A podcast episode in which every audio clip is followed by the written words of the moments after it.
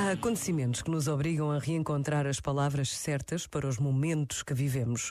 Ter algum resguardo ou ficar resguardado implica uma consciência da necessidade de me retirar, de me afastar. Não numa atitude egoísta, mas antes num cuidado para comigo, mas também para com os outros. E nunca estaremos sós. Deus está com cada um de nós. Por vezes, basta a pausa de um minuto para confirmarmos esta presença. Pensa nisto e boa noite. Este momento está disponível em podcast no site e na app.